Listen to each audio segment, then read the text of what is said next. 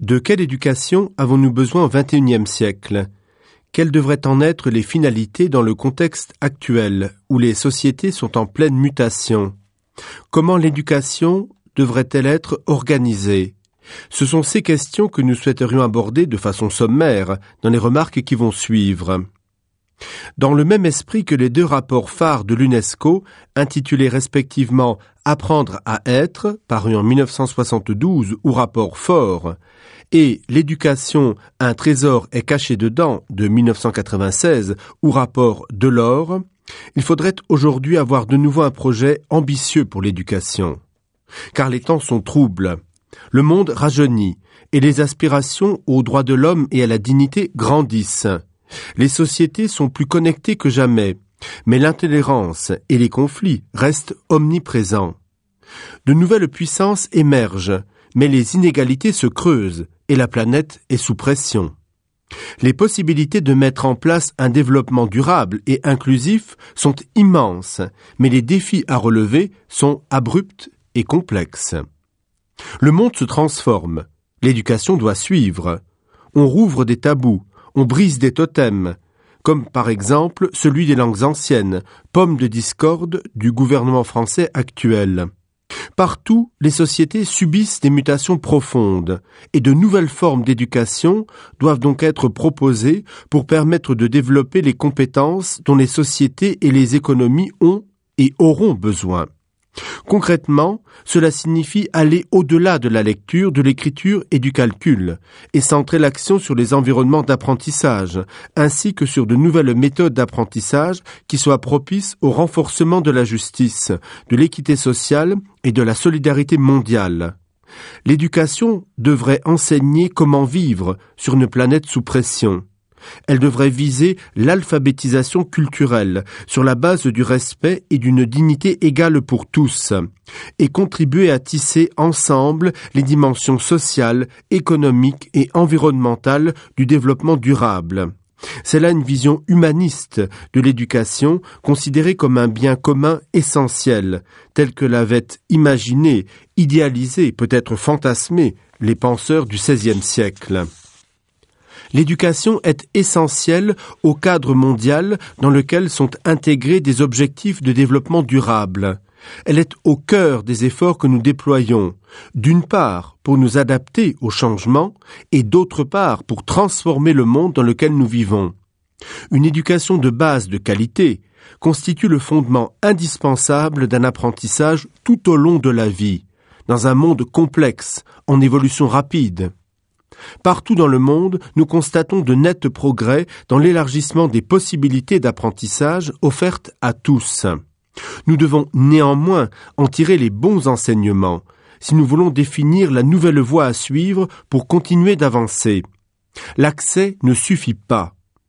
Il faudrait maintenant mettre l'accent sur la qualité de l'éducation et la pertinence des apprentissages, ce sur quoi les enfants, les jeunes et les adultes apprennent effectivement. Certes, la scolarisation et l'enseignement formel sont essentiels, mais nous devons élargir notre vision et encourager l'apprentissage tout au long de la vie. Il conviendrait aussi de cibler davantage les enseignants et les éducateurs, qui sont les agents du changement, et ce, à tous les niveaux. Il n'est de force de transformation plus puissante que l'éducation, pour promouvoir les droits de l'homme et la dignité, pour éliminer la pauvreté et approfondir la durabilité, pour construire un avenir meilleur pour tous, fondé sur l'égalité des droits et la justice sociale, le respect de la diversité culturelle, la solidarité internationale et le partage des responsabilités, qui sont autant d'éléments fondamentaux de notre humanité commune. C'est pourquoi les autorités compétentes en la matière devraient à nouveau voir les choses en grand et repenser l'éducation dans un monde en mutation.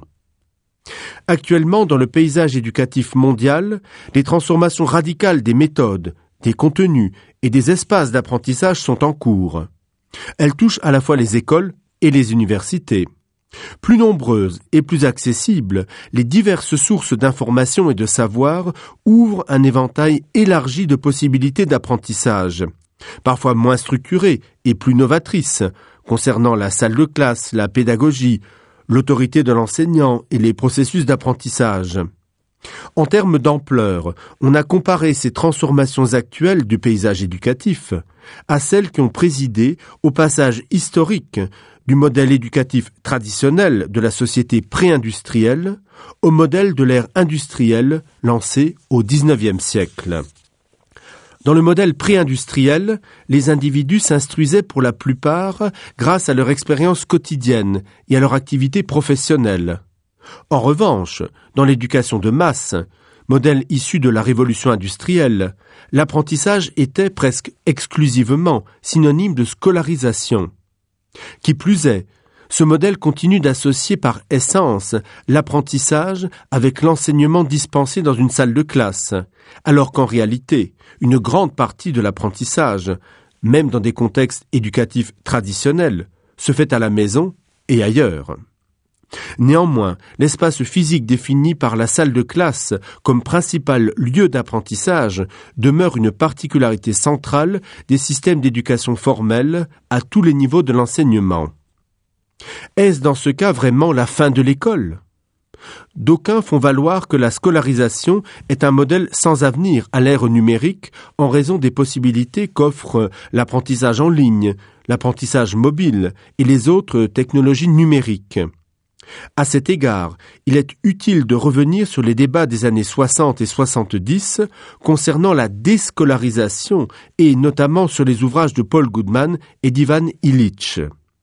Il est vrai que l'actuel modèle industriel de scolarisation était conçu pour répondre aux besoins de production qui prévalaient il y a plus d'un siècle, que les modes d'apprentissage ont changé de manière spectaculaire depuis vingt ans, et que les sources de savoir, tout comme les moyens d'échange et d'interaction avec les connaissances, ont changé.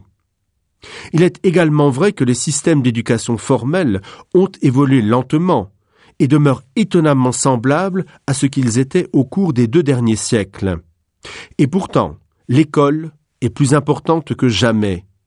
Elle est la première étape de l'apprentissage et de la socialisation institutionnalisée en dehors de la cellule familiale. Elle est aussi une composante essentielle de l'apprentissage social, c'est-à-dire apprendre à être et apprendre à vivre ensemble. Il ne faut pas réduire l'apprentissage à une expérience individuelle. Ce dernier est une expérience sociale qui, à ce titre, suppose d'apprendre avec les autres et grâce aux autres, à travers les discussions et les échanges avec des pairs et des enseignants. Par ailleurs, les technologies numériques ne remplacent pas les enseignants. Face à l'explosion du volume d'informations et de savoirs disponibles, une approche qualitative de leur transmission, diffusion et acquisition au niveau individuel et au niveau collectif s'impose.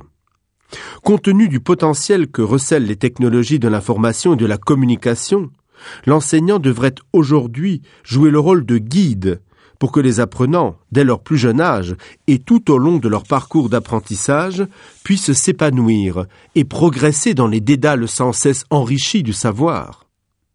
Dès lors, d'aucuns ont d'abord prédit que l'enseignement était un métier voué à disparaître progressivement. Ils ont annoncé que les nouvelles technologies numériques allaient peu à peu remplacer les enseignants et conduire à élargir la diffusion des savoirs, en améliorer l'accessibilité et surtout à économiser des moyens et des ressources grâce à une extraordinaire expansion de l'accès à l'éducation. Force est néanmoins de reconnaître que ces prévisions ne sont pas convaincantes. Un corps enseignant efficace doit rester une priorité des politiques éducatives dans tous les pays. Il faut par ailleurs enrayer la déprofessionnalisation des enseignants. Ces derniers et les éducateurs demeurent la clé d'une éducation mise au service du plein épanouissement de l'individu et d'un nouveau modèle de développement.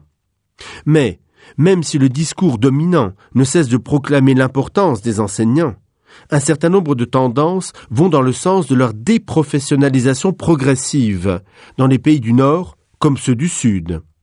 Entre autres tendances figure l'afflux d'enseignants non qualifiés, en partie pour répondre à des situations de pénurie, mais aussi pour des raisons financières, la perte d'autonomie, l'érosion de la qualité de la profession d'enseignant, du fait de l'uniformisation des tests et des évaluations, à l'issue lourde de conséquences. la pénétration dans les établissements d'enseignement des techniques de gestion du privé, et dans certains cas, les écarts entre la rémunération des enseignants et celle des professionnels des autres secteurs dans de nombreux pays.